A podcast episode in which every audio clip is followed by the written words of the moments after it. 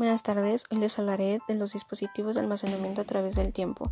El primer método de almacenamiento se creó en la década de los 50 con una capacidad de 900 bytes, conocida como las tarjetas perforadas. El segundo se creó en la década de los 60 con una capacidad de 5 a 10 megabytes, que es la cinta magnética.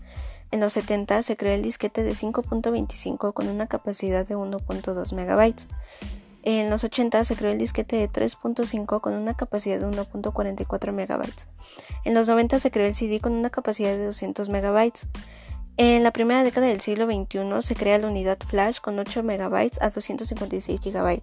En la segunda década del siglo XXI se creó el disco duro, eh, de la cual su capacidad es de 25 GB a 4 TB. Y en la actualidad está el almacenamiento de cloud, de lo cual su capacidad es ilimitada.